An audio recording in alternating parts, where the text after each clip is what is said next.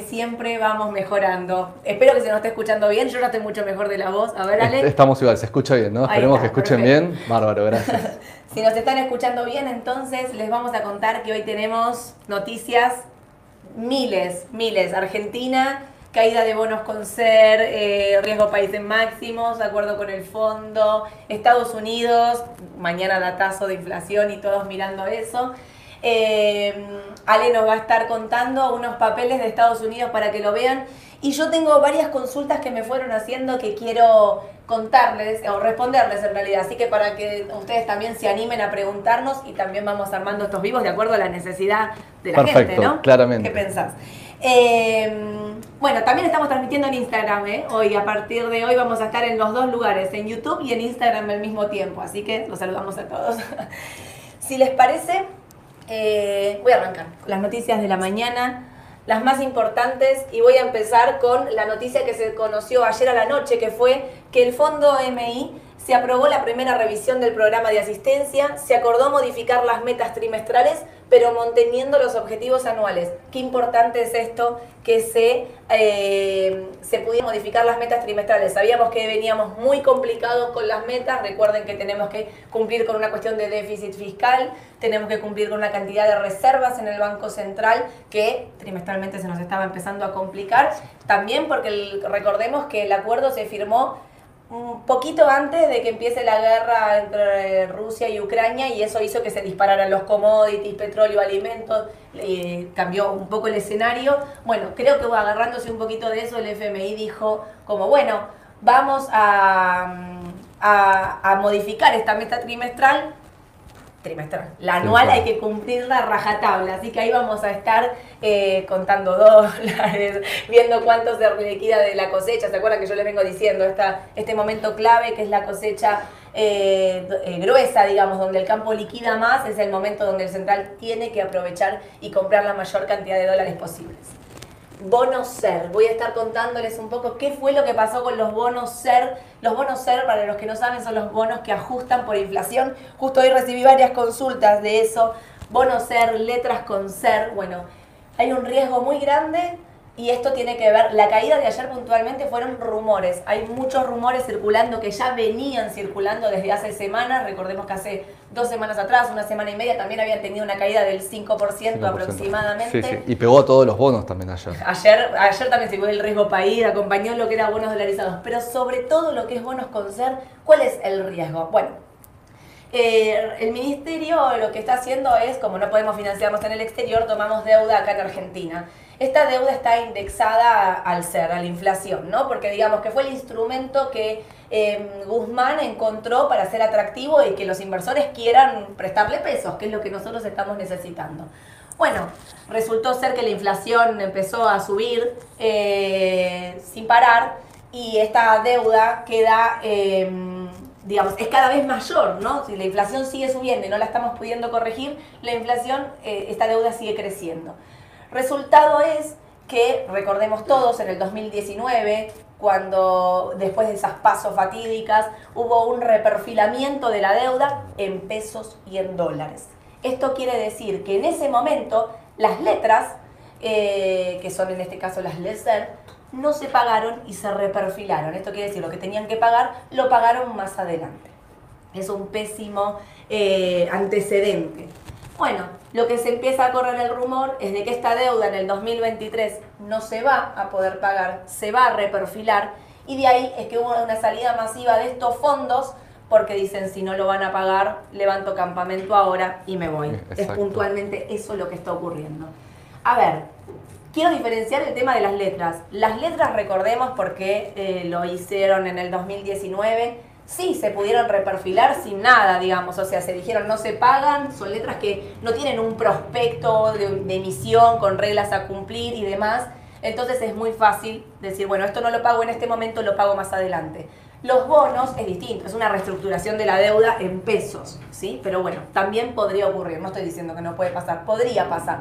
Así que La salida de estos bonos tiene, tuvo que ver, de estos fondos tuvo que ver con eso puntualmente. Llamó la atención el volumen, obviamente, quiere decir que había grandes jugadores en este mercado. Recordemos que lo que más bajó fue lo más largo, digamos, ¿no? Los TX26, el PAR P, que es 2038, el DIC P, que son los bonos que ajustan por ser más largos. Bueno, es un riesgo real de toda la curva. Es importante que entendamos también que estos bonos tenían rendimientos negativos, o sea, eh, tenían tires que, digamos, tenía que haber, como tenían descontada toda la inflación altísima que iba a haber en el mercado. Habían tenido mucha popularidad en los últimos tiempos. Los últimos meses, desde enero, febrero, marzo, todo el mundo metiéndose en bonos con ser, agarrándose esto de que la inflación estaba disparada estaba totalmente resultado es este. Hoy tenemos estos bonos que están teniendo rendimientos, ahora sí positivos, el 12, 13%, ahora se, dieron vuelta. Yo eh, hoy eh, acá con el equipo antes de arrancar este vivo discutíamos sobre si es momento o no es momento de deshacer esas posiciones. A ver, a mí me parecería que quizás lo coherente sería esperar un poco que el mercado se calme, porque son rumores, son rumores, como siempre estamos hablando, no hay nada concreto, no es algo que se tiene que pagar ahora y no se va a pagar. Entonces a veces es preferible esperar y volver a dar las cartas, digamos, para ver qué hacer con estos bonos, los que lo tienen comprados. Los que no tienen comprados y piensan que es una oportunidad de compra, sí, es real. En este momento tenemos rendimientos positivos. Ojo con esto que estamos diciendo. Hay un antecedente del 2019 donde la deuda en pesos no se pagó. Entonces, acordémonos del riesgo cada vez que queremos comprar un activo, del riesgo que estamos asumiendo en comprar ese activo y si es acorde a lo que nosotros queremos en nuestra cartera de inversión.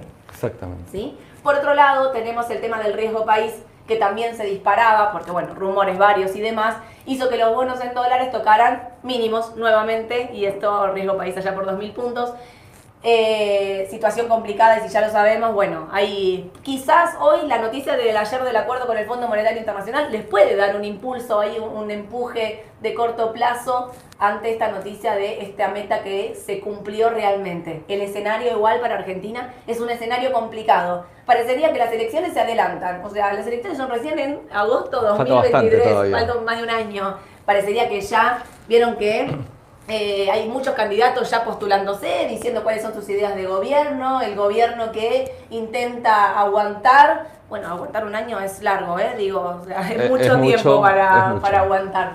Así que Argentina, como siempre, es un escenario complicado. Hago una aclaración más, alguien me había preguntado por el tema de IPF, acá Ale también está bien al tanto de cómo es este tema de, recordemos que IPF tiene un juicio en Nueva York, eh, por el tema de la expropiación que se hizo allá por 2014. Es un juicio de más de 20 mil millones de dólares, que obviamente Argentina no lo puede pagar en este momento porque no tenemos esa cantidad de reservas.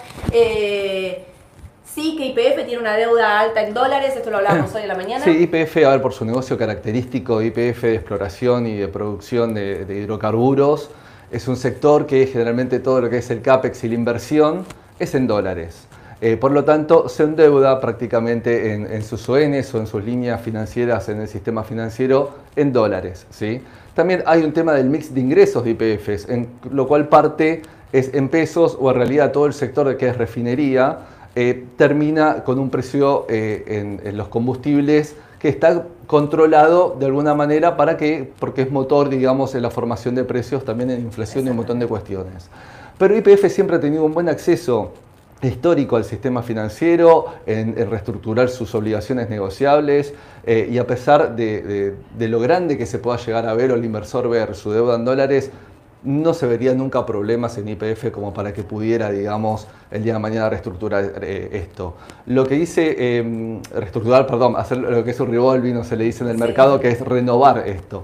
Lo que dice Sole del tema es una deuda contingente. Digamos, aclaremos esto que es contingente porque no hay nada firme ni nada avanzado, ni nadie en instancias judiciales que puedan afectar hoy al negocio de IPF.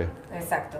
También es importante ver, ver, la cotización de IPF en este momento. A ver, para que los que lo están mirando, yo siempre miro la ADR, que me parece que es más, más puro, más importante mirar. Es 4 dólares su cotización. Recordemos que IPF llegó a valer 70 dólares. A mí me parece que estas noticias negativas muchos están en precio porque tenemos un petróleo que sigue subiendo sin parar 120 dólares, ahora también voy a mencionar eso. Bueno, me parece que ahí hay un tema importante de, del riesgo, digamos, muchos que no quieren asumir este riesgo y ahí está la cotización casi por el piso porque tiene un mínimo de 2 dólares con 50. Sí. ¿Sí? Eh, cambio de tema, pero antes quiero contestar a alguien. Me pregunta si las letras en ser también están en riesgo, igual que los bonos. Respondo de nuevo, sí. Es más, las letras con ser tienen más riesgo que los bonos, ¿sí? Recordemos, allá 2019, lo que se reperfiló de un día para el otro, de la noche a la mañana, fueron las letras, ¿sí? Porque no tienen prospecto de emisión ni reglas para cumplir, distintas a lo que tienen los bonos. Eh, los plazos fijos que ajustan por ser, bueno, Ahí habría que tener mucho cuidado con el tema de la salida de estos fondos, que recordemos que los que hacen plazo fijo tienen 90 días eh, de mínimo, distinto a los de los bonos que compran y venden en el día. El plazo fijo en uvas eh, son 90 días que tienen que tener sus fondos ahí. A ver, hoy estamos diciendo que no hay un riesgo en el corto plazo, pero sí creo que también lo que son los fondos de plazo fijo entran un poco en todo lo que es el riesgo del sector de lo que ajusta por bonos con Bueno, ahora sí, entonces voy a seguir. Bueno, el riesgo país, luego de lo que pasó ayer con la renta fija, el riesgo país se posicionó en 1970 puntos, esto es un poquito lo que mencioné antes. Eh, de Argentina eso, puntualmente me parece muy importante que estemos eh, atentos a los riesgos que se está corriendo en la deuda en pesos, vamos a ver qué pasa, vamos a ver si estos fondos siguen desarmando posiciones y qué hacen. Por otro lado, quiero decir, el dólar no se movió ayer, se movió un poquito, apenas, muy, pero el contado con liquidación, el dólar MEP, que es lo que nosotros seguimos realmente, no tuvo variación. Con lo cual, ojo con esta salida de pesos. ¿Dónde van a parar todos esos pesos? La primera pregunta que yo me haría, insistiendo un poco en que a mí me parece que el dólar está como medio, no sé si retrasado, pero quiero que decir que viene ya en las últimas eh, semanas, meses con este precio, recordemos que el CCL tiene un máximo de 2.35, hoy estamos en 2.10. Sí. No sé, digo, para, les voy tirando estas cositas para que ustedes también las vayan pensando y analizando en sus carteras de inversión. Ahora sí, me voy directamente para Europa. Hoy el Banco Central Europeo confirmó la intención de aumentar las tasas de interés en su reunión de política monetaria el próximo mes y rebajó sus pronósticos de crecimiento. Hay un tema con el crecimiento y las tasas. Europa, que también está en máximos de inflación, estamos viendo hoy eh, eh, Lagarde, que es la presidenta del Banco Central Europeo, dijo que bueno, que para subir la tasa primero tienen que empezar a desarmar todos estos estímulos que ellos tienen, o sea, empezar a vender estos bonos, que lo van a empezar a hacer y una vez que armen eso, desarmen esa posición, van a empezar a subir la tasa para combatir la inflación, que también es un problema en Europa. El lunes estuvo la reunión de Apple, ¿viste? Y se dio a conocer el nuevo servicio de BNPL ¿Qué es esto? Bueno, Apple lo que va a hacer es un servicio de financiar la compra de celulares puntualmente. Fantástico, fantástico, muy bueno. en vez de ir a pedir, no sé, acá vieron que lo compran en cuotas, en Estados Unidos eso no ocurre. Esto tiene que ver y directamente con lo que pasa en Estados Unidos de, em, de que la gente no puede consumir lo mismo que antes, ¿no? O sea, por ahí no pueden ir y pagar mil dólares un celular. Entonces, ¿qué hacen? Bueno, no tienen las cuotas del banco como tenemos nosotros acá. Todo lo que va a hacer es financiar el mismo, el mismo Apple, va a financiar la compra en cuotas de estos celulares. Bueno, todo un, eh, hito, digamos. Un cambio. el mismo productor, la misma empresa está financiando el consumo de, de, sus bienes. Eso tiene que ver con que no quieren una caída, digamos, de consumo en su producto, que es el, eh, digamos, el, celular, el iPhone, es como la mayor cantidad de ventas de su balance se, se centra en la venta de iPhone, ¿no? Puntualmente por esto. Petróleo, lo mencionaba un poquito antes, los precios del crudo rondaban en máximos de tres meses después de que Shanghái impusiera nuevas medidas de confinamiento. Aunque las exportaciones chinas de mayo ofrecían un impulso a la perspectiva de la demanda, ExxonMobil alcanzó un máximo histórico por primera vez desde el 2014, mientras que Chevron y Valero registraron récords similares.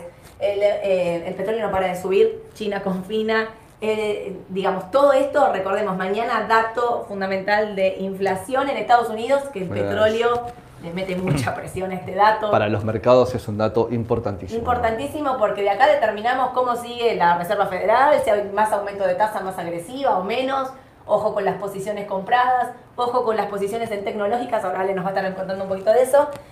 Voy por la última noticia. Recuerdan que el otro día les hablé de Twitter y que Elon Musk estaba ahí como queriendo frenar la compra porque no les decían exactamente cuántos perfiles truchos había en Twitter, le decían, le decían que era el 5%, pero no se lo confirmaban. Finalmente la red social decidió compartir la información sobre el contenido solicitado por Elon Musk, mientras permanece eh, latente la venta por un valor de 44 mil millones de dólares. Bueno, noticias de todos los colores hubo. De ¿eh? todo, de todo, pantallazo general. General. Voy a pasar a una placa al más y me parece importante esto. El Banco Mundial estimó que el crecimiento moderado pueda persistir durante toda la década a causa de la débil inversión global. Con la inflación ahora en máximos de varias décadas en muchos países y la oferta creciendo lentamente, existe el riesgo de que la inflación se mantenga alta por más tiempo, indicó el organismo en un comunicado. El peligro de esta inflación es considerable hoy. Ojo con este concepto, esta inflación. ¿Qué quiere decir? Inflación muy alta con caída de demanda y alto desempleo. Esto es puntualmente lo que se está alertando en el mundo que puede ocurrir. Cadenas importantes de consumo en Estados Unidos lo están sufriendo. Target fue una que ahora recuperó su valor, pero el otro día dijo también como que veía complicada esta situación y que salía a vender su stock desde agosto con ofertas porque tenía un sobrestock y esto quiere decir con que la demanda de productos en Estados Unidos cae. ¿Sí? Así que ojos y atento a todo lo que están eh, de consumo eh, masivo y básico, puntualmente, ¿sí? Ahora sí, Ale, ¿qué nos vas a estar contando? Vamos a estar hablando un poco desde el lado fundamental de algunos papeles eh, que cotizan en Estados Unidos. de características distintas. Vamos primero con Amazon, que fue noticia estos días porque hizo un split y porque también muchos lo empezaron a ver como tentador, ¿no? Amazon bajó el precio, yo antes no podía acceder, ahora puedo acceder a un precio un poco más accesible. Eh, entonces, un poco en el mundo en el que está inverso Amazon hoy en estos días. Amazon es eh, una compañía que tiene, como vemos acá, un PER a una pausa. El PER es el Price Earnings, el, valor que está contenido, de cuántos años de ganancias está contenido en el precio que hoy estamos pagando en el mercado de esa compañía. ¿sí? Un valor elevado, podríamos decirlo, porque estamos hablando de 59 años pero es característico, no solo de las tecnológicas, generalmente, que estos valores sean realmente altos, porque todo lo que es la innovación, todo lo que es la apuesta a futuro y todo el valor que le da el inversor hacia el mundo que viene en su, en su innovación, exactamente, es lo que hace que muchas veces este valor sea tan alto y que no esté tan relacionado con los números contables actuales de una compañía. Aún así, viéndolo un, un número alto, que podríamos decirlo, el, en los últimos cuatro años el price earning de Amazon estuvo situado cercano a los 70 años. Y en junio de 2020, que fue el pico del e-commerce por el confinamiento, porque estábamos encerrados en casas y donde fue un boom a nivel casi mundial, tuvo, llegó a tener un, eh, valor de 106 el ratio, bastante elevado. Por lo tanto, podemos estar diciendo, bueno, es grande, pero está por debajo de los últimos cuatro años y por debajo del pico que ha tenido en pandemia. Es verdad, pero hay un par de noticias que están muy, muy eh, relacionadas con lo que es el negocio de Amazon. En primer lugar, como decía recién Sole, que, que hablábamos de Estados Unidos, que hablamos de esta inflación, el aumento de tasas, la política de la Fed. El aumento de tasas tiende a perjudicar al mercado bursátil y si las tecnológicas crecieron mucho, es decir, a las tecnológicas le, pega bastante más todavía. Por lo tanto, eso es un factor muy en cuenta a considerar. El segundo punto es el tema de lo que se está viendo en los balances de Estados Unidos, en donde las empresas dicen, ojo que no podemos estar trasladando a precios todos nuestros aumentos de costos. Eh, eso está impactando en márgenes. Sí. Y los ingresos, que si bien los ingresos del trimestre eh, fueron un poco más grandes, están comparados con el, con el mismo trimestre del año anterior, están por debajo. Y de hecho, en el, pronóstico eh, anual hay una caída de este crecimiento de las ventas. Esto nos está indicando dos factores importantes, es decir, que hay una, eh, se están viendo más lentas las ventas, una ralentización de las ventas y hay una presión sobre márgenes. Esto va a afectar eh, el negocio principal. Hoy el 70% del negocio de Amazon en su mix de ventas corresponde a e-commerce, a venta de productos, a la venta de, por su plataforma de tienda comercial.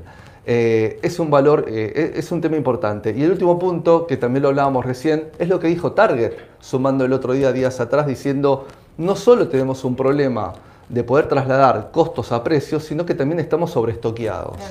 Y el sobrestock genera también aumentos de gastos, aumentos de costos para las compañías y aparte no se pueden hacer de caja porque no están vendiendo ese producto. Em, un tema muy importante que pasó con Amazon en los últimos tiempos, el último balance trimestral. El último balance trimestral había previsiones eh, en las cuales estaban poniendo valores por menor a, los valores que venían los, en los trimestres anteriores, de 8,35 dólares por acción, y vino un valor negativo de 7 dólares con 56 por acción. Esto que hablábamos recién de lo del negocio principal de Amazon que hizo que baje su nivel de EBITDA, ¿sí? el EBITDA, aclaro, es desde los conceptos técnicos del estado de resultados, desde los conceptos económicos, es qué capacidad tiene la compañía de poder generar fondos ¿sí? desde su rentabilidad. Obviamente después eso lo tiene que plasmar en un cash flow con, eh, eh, su flujo de fondos, con sus compras, con, sus pagos, con sus ingresos y con sus cobranzas. Pero es muy importante siempre este dato de EBITDA en el análisis de una compañía porque es de su negocio principal a lo que se dedica la empresa, qué capacidad tiene para generar fondos y qué número nos está dando de ganancia. El EBITDA que venía en un 33% en el 2020, eh, en un 22% en el 2021, anualizando de 12 meses para atrás con el último trimestral Sole, cayó un 0,5%. Eso fue lo que afectó en parte el, número de, resultado final por acción y hubo otro punto muy importante. En el 2019 Amazon se metió muy de lleno en Rivian, una empresa muy prometedora de vehículos electrónicos y Rivian también expuso números y su acción cayó bastante, que afectó también a Ford que participa también en Rivian y tuvo que eh, hacer un ajuste en su estado contable de una pérdida de 7.600 millones de dólares. Eso hizo que su valor final de ganancia sea negativo para el trimestre y eso pegó en el día que salió publicado el balance. Se nota una vela enorme, una caída del precio importantísima, que algunos lo pueden tomar como una oportunidad, ¿sí? porque es una empresa de crecimiento, es una empresa de los cuales mucha gente, como dijimos al principio, les gusta a futuro, pero hay que todo tener... ahora que hizo el split, muchos lo ven como una oportunidad. Exactamente. Pero bueno, tengan en cuenta todos estos datos que está poniendo, que está contándoles Ale, donde dice que la compañía no es que está mal, digo, no está con los números que tenía pensado o no está con los números que viene diciendo de antemano. Esto me parece lo importante. Muchos lo van a ver por PER y es lo que decíamos antes, está por debajo, pero bueno, atentos a esto que están publicando diciendo, están alertando, digamos, ¿no? Esto de la inflación aplicaría también para esta compañía. Estas noticias que dijimos recién que, que, afectan al negocio de Amazon son para tener en cuenta. Obviamente que siempre también depende del perfil de los inversores y sus horizontes, pero hay que, digamos, cuidar el momento también de las entradas. Perfecto. Y otro papel que, queríamos ver es Johnson Johnson, características totalmente distintas. Johnson Johnson es más una compañía de valor a lo largo de muchos años en el mercado. Es una compañía que si miramos un gráfico desde el lado también técnico, Sole, eh, comparo el valor de hoy con seis meses atrás, un año atrás, tres años y cinco años y está por encima con sus correcciones en el medio, tiene periodo de correcciones de 2-3 meses en caídas del entre el 10 y 12%, pero que en perfiles de largo plazo y en empresas de valor para el inversor puede ser una oportunidad. Johnson Johnson durante 2019 y 2020 ha tenido crecimientos interanuales con sus años anteriores entre el 2%, 1%, un perfil bastante conservador. 2021, el aumento de las ventas fue del 42%, relacionado con la vacuna del COVID y relacionado obviamente eh, con, este contexto que en los, últimos tiempos nos toca en el mundo. Y el último balance trimestral... totalmente. Totalmente, totalmente. Eh, es llamativo también porque todas sus divisiones de, negocio de Johnson ¿sí? Eh, tuvieron crecimiento durante la pandemia. Johnson, principalmente su mix de negocio es 55% farmacéutica, un 30% en bienes de consumo y un 15% de equipos medicinal. ¿sí? Bienes de consumo pueden verse afectados por lo mismo, son los que encontramos en la góndola de un super, de Johnson Johnson, de cuidado personal, de higiene. Eh, pero, sí, pero también son de los que menos bajan cuando que están dentro con el consumo masivo, cuando el mercado se desploma, digo, lo primero que bajan y lo habremos visto, turismo, ocio y demás, y queda el consumo, digo, o sea, jabón vamos a seguir comprando. Ese es el punto. Es lo que en economía decimos bienes de demanda inelástica, es decir, que a pesar de que nos aprieta el bolsillo, hay ciertos bienes que tenemos que seguir comprando. Podemos cambiar hábitos de consumo, pero hay ciertos bienes que van. Y los bienes más suntuarios o los servicios más suntuarios son los que más se ajustan. Exacto. Eh, y, el tema salud, que también, el sector salud es un sector de defensivo en el momento de caída de los mercados. Exactamente, exactamente. Para, para, para, el mercado de Estados Unidos, si bien estamos hablando ahora de estos productos de Johnson, Johnson figura como una empresa eh, de laboratorio, de, digamos, eh, de, cuidado de salud, ¿sí? en servicios de salud integrales, de alguna forma decirlo, con estos diferentes negocios que recién mencionamos. Y en el último trimestre, Johnson, eh, también comparado con 12 meses anteriores, sigue teniendo un crecimiento del 32%. Más lento, más bajo que, que obviamente del pico del 2021, pero que todavía se mantiene en un número sólido. Un factor a monitorear con Johnson es justamente si durante nuevas cepas o, lo que, o refuerzos en el mundo de la pandemia sigan fortaleciendo más que nada el aporte que le contribuyó su, negocio de, la vacuna, de alguna forma de decirlo, en el mundo, eh, iba a estar muy dependiente también de, esos sus números, ¿no? Claro, obvio, sí, sí, perfecto. Bueno, clarísimo, gracias Ale por toda esta explicación. Em, el martes que vamos a volver a estar me llegaron un montón de preguntas de qué hago con el aguinaldo, qué hago con el aguinaldo. Bueno, vamos a ponernos a trabajar, les vamos a armar cartera conservadora y de riesgo para qué pueden hacer con el aguinaldo ahora que están entrando estos pesos en este momento tan difícil del mercado. Eh, hago una última, me preguntaron algo por el AL30, si puede ser una oportunidad de compra. A ver, en dólares está en mínimos, TIR de más del 30%, era lo que hablábamos antes. El riesgo es alto. El que está comprando una L30 en este momento hay un riesgo alto.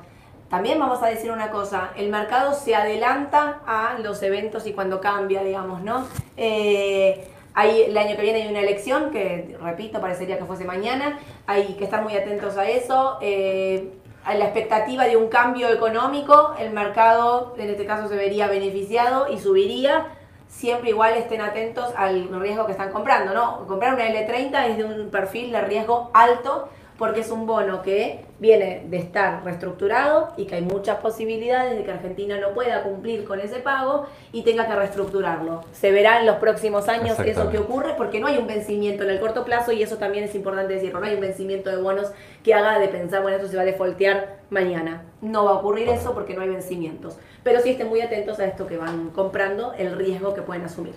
Eh, en valor en dólares están en mínimos. Eso sí, salieron en 50 dólares, está a 26. Así que el que sí, por ahí el que ve una oportunidad de corto plazo, puede ser una oportunidad de corto plazo para alguien de riesgo. Ahora sí, me despido a todos, gracias Ale. Eh, suscríbanse al canal de YouTube, síganos en las redes, mándenme preguntas, díganme de qué quieren que hable el martes y el jueves que vamos a estar de nuevo acá. Eh, que tengan un lindo día a todos. Besos, chau chau. Nos vemos.